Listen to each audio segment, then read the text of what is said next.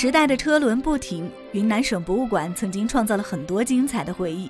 在历史的长河中经历了多次的变迁。从最初的云南图书博物馆，到后来在昆明文庙正式成立，以及在圆通寺里的临时居住，再到位于东风路五一路一百一十八号的昆明十大地标，都见证了不同历史时期的发展与变迁，以及珍藏历史文物的悠远与沉淀。如今，作为城市文化的名片，也作为省里的十二大文化地标建筑之一。云南省博物馆搬入位于广福路六三九三号的新址，并于二零一五年五月十八日面对公众开放。非常有幸地邀请到云南省博物馆的讲解员彭野，带我们走进云南省博物馆。毕业于云大英文系的彭野，能够说一口流利的英语，丰富的历史文化知识，再加上他亲切的笑容，让他成为一名受欢迎的中英文讲解员。有请彭野。我首先要解释一下，就是因为我们是讲解员，嗯，比如说我们介绍的很多对于文物的研究，它其实是我们博物馆的专家学者他们的成果，我们是在他们的基础上。呃，对观众进行介绍、进行讲解，然后呢，我们会根据我们的工作岗位的要求，比如说你以什么样的方式，从什么样的角度来达到你的目的，就是实现博物馆的公共文化教育的这个职能。所以我们做的做的工作呢，一一方面是学习，另外一方面呢，研究呢是怎么样进行介绍、进行讲解、进行传达的文化。所以。其实我想讲的，就是说，我们始终是对专家学者心中是有是存有最深的敬意，因为确实是他们是经过他们的很长时间的研究，我们才能够进行我们的工作。就比如说我们刚刚说的很多，其实是他们研究成果，并不是我本人的。另外呢，就是作为中英文讲解员呢，我们接触到的很多国家呢是东南亚国家的，还有欧美国家的，他们比较感兴趣的一个呢就是我们的青铜文化展。因为青铜文化展呢，东南亚国家的文化有很大的共性，所以呢，他们会从中看到他们文化的影子。嗯，那么还有一个呢，就是我们三楼的佛教文化展，就是南诏大理国这个部分的展览，他们会比较感兴趣。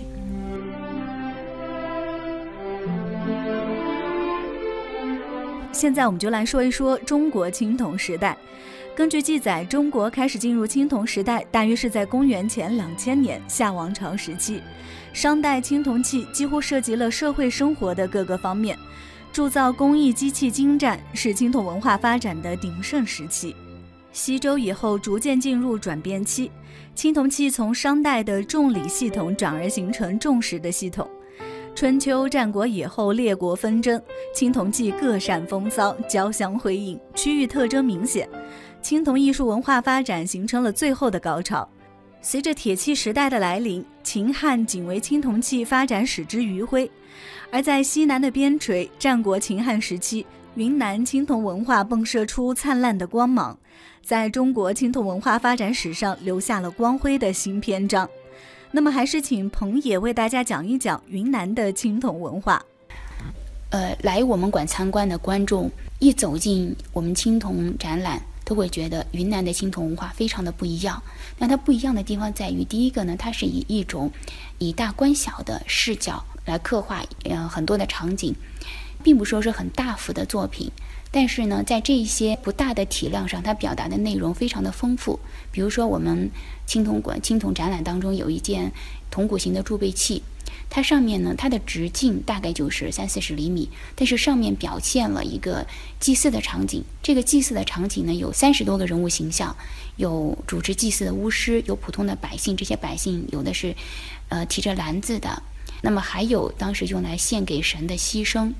这些人物形象，他的服饰、他的表情、他的神态、他的动作，刻画的都非常的生动。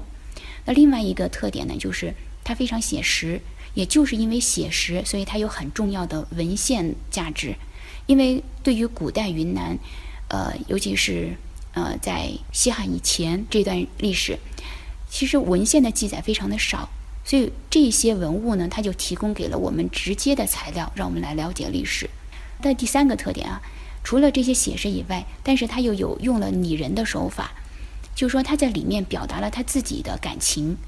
呃，就比如说有一件虎牛搏斗的扣饰，本来呢，虎牛搏斗在自然界当中应该是牛是占优势的位置，但是在这件扣事当中，我们就发现占劣劣势地位的牛，它也在不断的进行反击，甚至于它的犄角都已经刺穿了老虎的身体。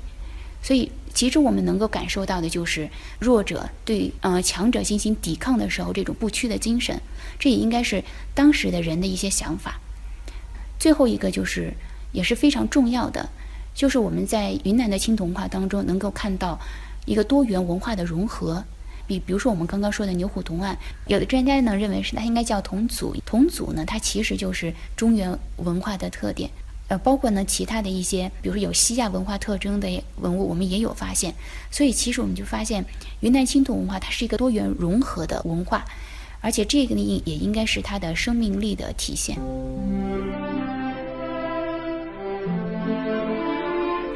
虽然云南青铜文化的区系划分中带有不同的地域特点和其他的文化因素印象，但是这些不同的青铜文化区系基本上都能在当地的新石器时代文化中找到渊源关系。它主要的文化特征还是在本地的新石器时代文化基础之上逐渐形成的。从时间来看，云南青铜文化是一种晚熟早夭的区域性的青铜文化。晚熟是指它的成熟时间较中原地区相对的滞后，在中原已经进入铁器时代之际，它的高潮才刚刚拉开帷幕。早夭是指它正处在发展的巅峰期，因为西汉帝国的大一统政策迅速地被汉文化所代替。近年来，在云南的鲁甸野石山、耿马石佛洞、大理的银梭岛、龙陵大花石等早期的青铜时代遗址的发掘，为云南青铜文明的起源提供了新的科学证据。云南青铜文明的诞生不是一元，而是多元的。云南特殊的历史地理因素、特殊的民族文化色彩，注定它丰富多彩的格局。它的发展进程也呈现出多种不同的范式。说到这儿，也想问一问彭野。在博物馆中，是不是也有很多的展览品是涉及到云南民族特色的？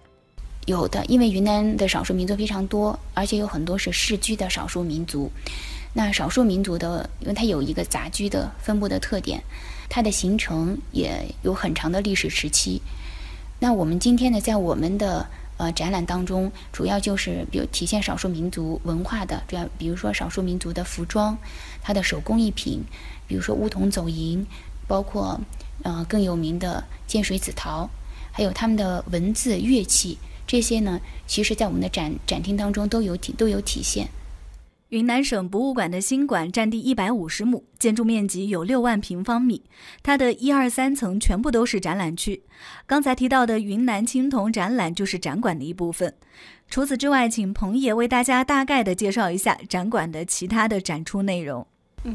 我们博物馆现在一二三楼都是展览区，呃，都是观众可以嗯免费免票进来参观。一楼是临时展览，二楼和三楼三楼就是通史陈列展。那么固定陈列展除了通史陈列以外，还有一个摇火斑斓陶瓷展。呃，通史陈列展呢，它其实是从从地球产生开始介绍，一直到一九一九四九年这段时期云南的历史。那其中呢就有六个展览。呃，第一个展览就是远古云南，一直从地球产生介绍到新石器时代。第二个展览就是我们青铜文化展，呃，文明之光。然后第三个展览呢，主要是魏晋南北朝时期云南的历史，主要是介绍了当时的南南中这个区域的一些大姓家族的历史。然后到三楼开始呢，是从唐代时期云南的历史开始介绍的。第一个就是妙香佛国，主要介绍南诏大理国时期，呃，云南的历史，其中呃佛教文化占有很重要的地位。然后接下来就是元明清时期云南的历史。在最后一个通史陈列展的最后一个展览呢，就是呃近现代史，从一八四零到一九四九年，每一段呢都会根据这段时期的历史来进行布展。因为我们的展览当中呢，就是这些展览当中有一万多件文物，所以呢，呃，还是希望观众可以走进我们博物馆参观，会体感受会比较深刻。云南省博物馆基本陈列叙述了从远古文明直至云南和平解放的历史发展进程，以文物为引领，首次全面系统地展示了云南各民族人民在红土高原创造的厚重历史和光辉文明。成为广大群众和青年学生了解云南自然地理、历史文化和古代科技的重要殿堂。馆内还不定期的推出更多精彩的临时展览，百花齐放，百家争鸣。相信一定能给您不一样的博物馆之旅。